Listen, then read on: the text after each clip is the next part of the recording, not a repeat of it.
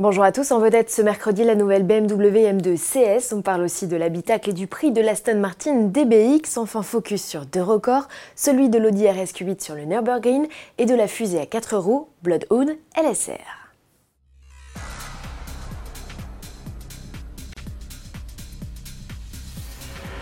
BMW envoie du lourd, voici la nouvelle M2 CS, version survitaminée de la déjà énervée M2 compétition. Dans cette configuration, le coupé allemand ne tire plus 410 chevaux de son 6 cylindres en ligne 3 litres biturbo, mais 450.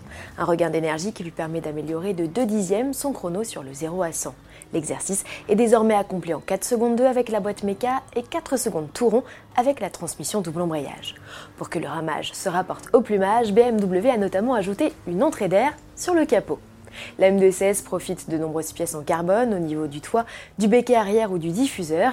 Elle n'est pas plus légère pour autant, son poids à vide reste de 1550 kg en version boîte manuelle. À bord, on note l'arrivée de sièges baquets ajourés, les mêmes que la M4 CS. La console, elle, est intégralement en fibre de carbone.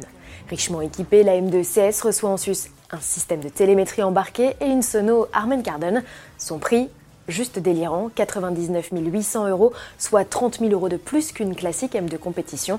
Certes, le tarif inclut un stage de pilotage, mais bon. Aston Martin n'a pas encore retiré le camouflage de son DBX, qu'il nous parle déjà tarif. Le constructeur a confirmé un ticket d'entrée à 193 500 euros en Allemagne. Il faudra compter un peu plus en France. Pour mémoire, le SUV embarque le V8 4 litres biturbo de 550 chevaux d'origine Mercedes AMG. Comparé à un Bentley Bentayga de puissance équivalente, il est près de 10 000 euros plus cher. L'écart de prix avec un Lamborghini Urus dont le V8 affiche 650 chevaux, soit 100 chevaux de plus, n'est finalement pas si énorme. Le DBX s'affiche à environ 10 000 euros de moins. Aston Martin se rattrapera peut-être avec un équipement pléthorique. À suivre, pour l'heure, l'unique photo de l'habitacle montre un environnement lumineux avec un toit panoramique, luxueux avec le plein de matériaux nobles et high-tech avec des compteurs numériques.